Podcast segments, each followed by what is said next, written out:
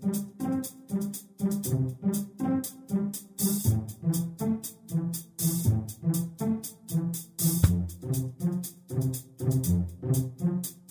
Здравствуйте, дорогие слушатели «Молитвы за мир».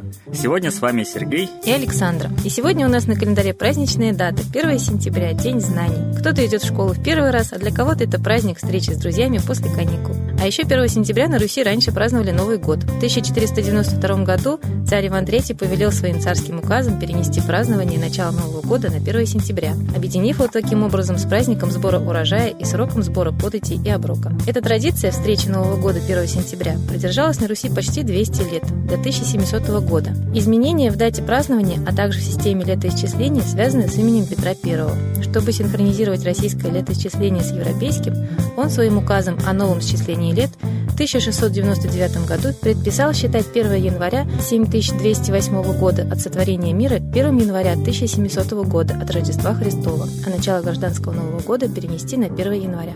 Но, к сожалению, с этим днем в истории связано несколько печальных событий, которые мы не можем не упомянуть в нашей передаче. В этот день, в 1939 году, началась Вторая мировая война. В ней участвовало 62 государства из 73 существовавших на тот момент, а это 80% населения земного шара.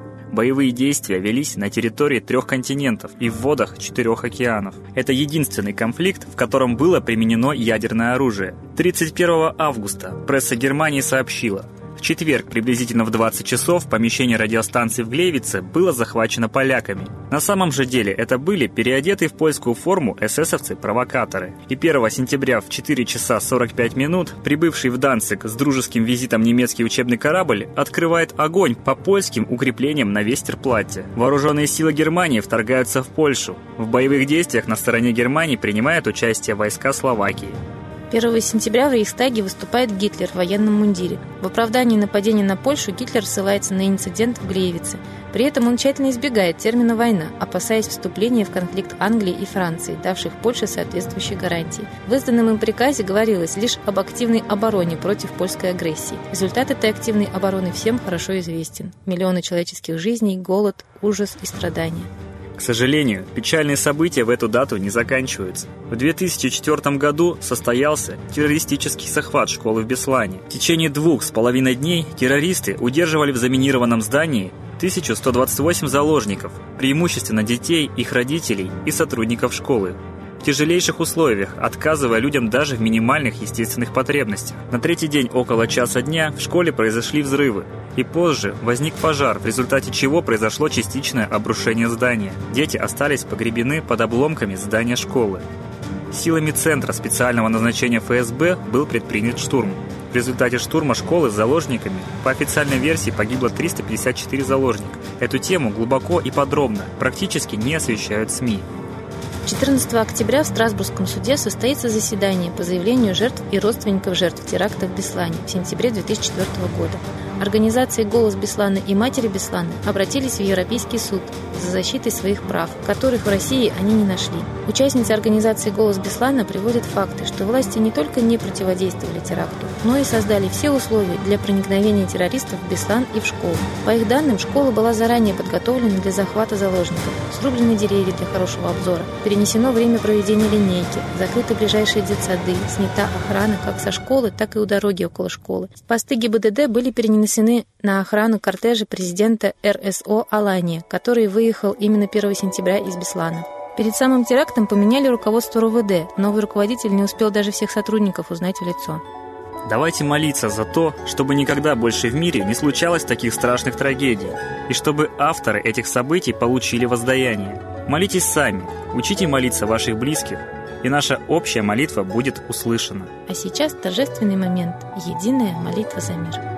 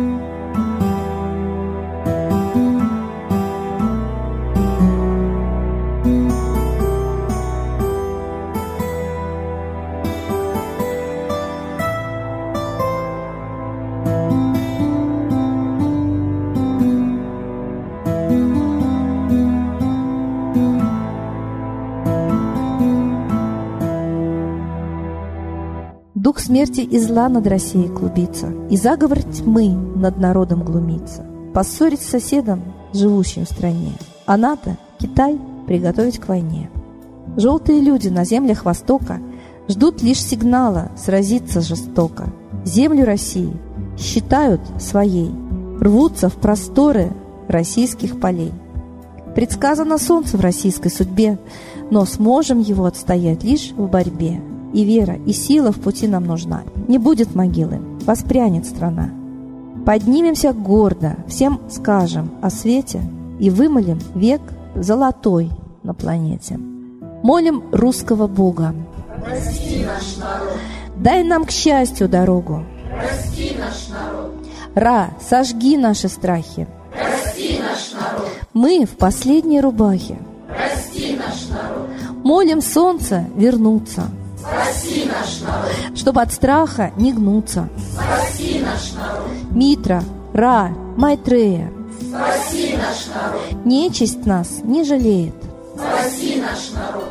Русские люди, вперед, за богами. Слух повторяйте вместе за нами. Если молитва уйдет в небеса, снова начнутся у нас чудеса. Честно и смело скажи свое слово. Русские боги помочь нам готовы.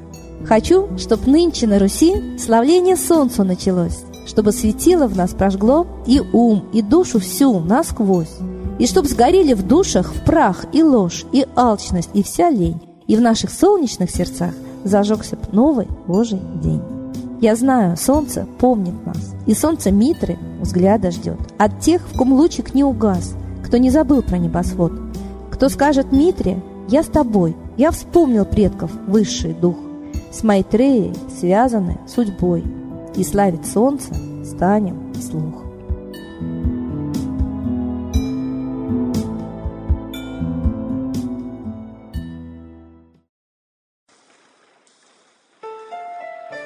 Новый порядок несет сатана.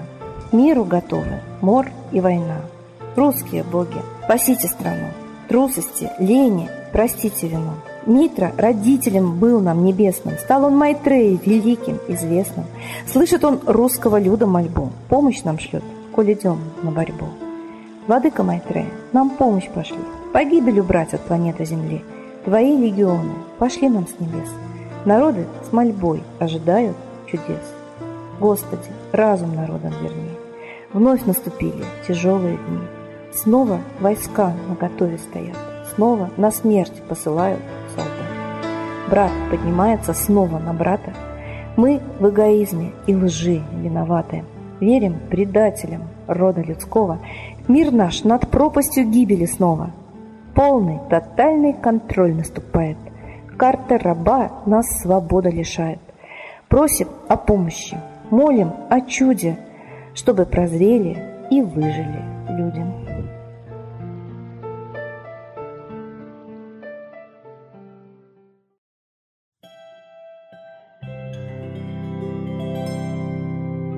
Спасибо всем, кто был с нами сегодня, а мы ждем вас на следующей трансляции.